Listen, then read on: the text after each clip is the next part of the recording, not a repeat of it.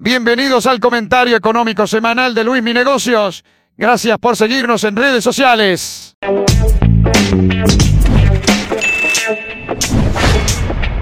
Tenemos un evento que ya pues oficialmente se le conoce como Bear Market o Mercado Oso. ¿Por qué mercado oso? Porque en Wall Street se le conoce al oso como el animal que ataca hacia abajo y el toro pues hacia arriba. Entonces cuando el mercado va hacia abajo, emulamos al oso. Entonces, eh, como el indicador de referencia, en este caso el S&P 500, tiene un 20% abajo desde su máximo que fue el 3 de enero, pues oficialmente estamos en un mercado bajista, como lo podemos llamar así, ¿no? Entonces, eh, esto puede ser tema de preocupación en los mercados, pues más bien ya lo es, pero tenemos que explicar y entender cuáles son las causas y ver cómo podemos invertir nuestro dinero ante una situación así, ¿no? Al día de hoy aquí tengo los datos, el Standard Poor's 500 lleva un 3% abajo, Nasdaq 3.77 abajo y Dow Jones 2.29% abajo, ¿no?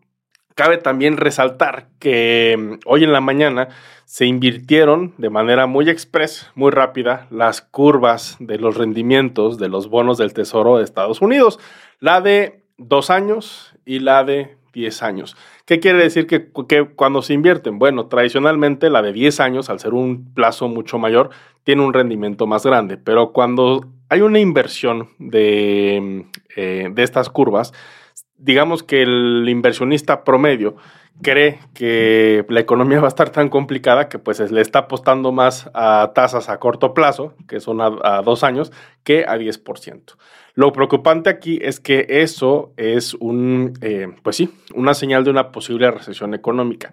Además de que el Financial Times, que es uno de los periódicos más reconocidos en el ámbito económico en Estados Unidos, hizo una encuesta, no únicamente a economistas y empresarios, donde cerca del 70% de, del gremio eh, pues predice que o espera una recesión para 2023 en Estados Unidos. Una recesión como tal se puede considerar como dos periodos de, digamos, un semestre, para decirlo más fácil, un semestre en un crecimiento económico negativo. Entonces, em, estamos viendo ya este escenario que puede ser una posible recesión para el año de 2023 y esto pues puede afectar mucho lo que son... Eh, los portafolios, no nada más de nosotros, sino de fondos de inversión institucionales que manejan miles de millones de dólares. Entonces, eh, vamos a explicar un poco qué es lo que ha estado sucediendo y por qué cayó tanto la bolsa el día de hoy y el viernes también. La razón esta fue que el viernes, a eso de las 9 de la mañana, hora de la Ciudad de México, se anuncia lo que es el CPI, la inflación en Estados Unidos, que fue mucho mayor a la esperada, a un nivel de 8.6% anualizado. ¿Qué es esto? Pues una inflación altísima. Si consideramos que en 2021 tuvimos una inflación del 7.5%, eh, pues estamos peor que el año pasado. Y el año pasado fue muy crítico en temas de inflación, no solamente en Estados Unidos, sino en toda Latinoamérica, pasa empezando por México y acabando hasta por Argentina. Entonces, esta situación de una inflación tan elevada, tan ruda, pues evidentemente golpea prácticamente todos los sectores. Esencialmente el sector de los transportes, que depende mucho de los combustibles, el sector de los alimentos no se ha visto eh, libre, o sea, también tuvo un golpe muy fuerte.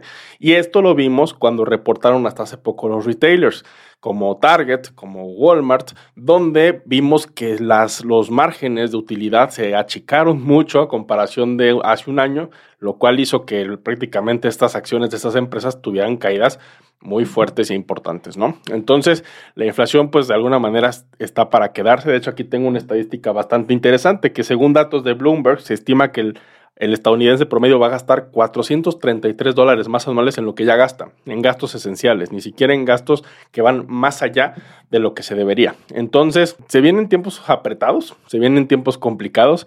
Esto cada vez se confirma mucho más. Todavía no es oficial una recesión Todavía no es oficial que la inflación baje, pero eh, cada vez se confirma que estamos en un ambiente mucho más tenso a nivel económico y no es para menos. Si vemos en indicadores como por ejemplo el Fear and Greed Index de CNN, ahí te dice cuál es el sentimiento general del mercado y volvimos otra vez al área de miedo. O sea, realmente el, el inversionista está un poco nervioso.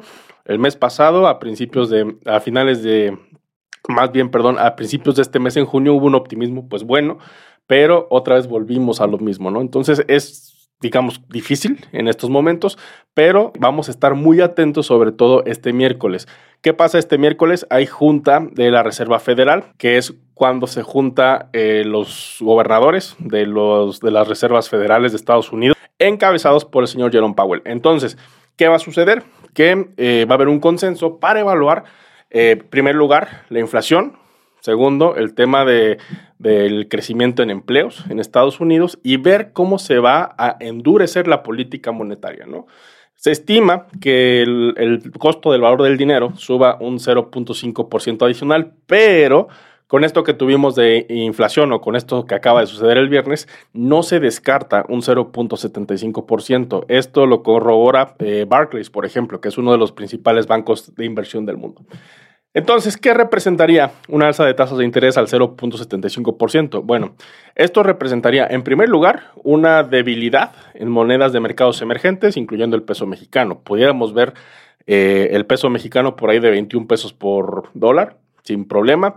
Y también podemos ver eh, pues caídas en los mercados accionarios si esto llega a suceder. ¿Por qué? Porque de alguna manera, súmale que la inflación está difícil, que el americano promedio, aunque tiene dinero, no va a generar más gasto y además de todo esto, el crédito se hace cada vez más caro, es difícil que sea una economía así. Entonces, eh, a mi punto de vista, pues estamos pagando los platos rotos de una pandemia, estamos pagando los platos rotos de estímulos fiscales sin precedentes, de pasarnos de buena gente con políticas monetarias tan flexibles. Y pues ni modo, creo que tenemos ya que acostumbrarnos a esto, a una inflación elevada por lo menos en los próximos años. Esperemos que no sea una, una década de los 70 en Estados Unidos donde la inflación promedio toda la década fue del 7.1%, porque ahí sí estaría muy fea la cosa. Pero eh, pues yo soy, estoy un poco confiado, la verdad, en el tema de que se puedan tomar mejores decisiones en política monetaria, que realmente lleguemos a un control de la inflación.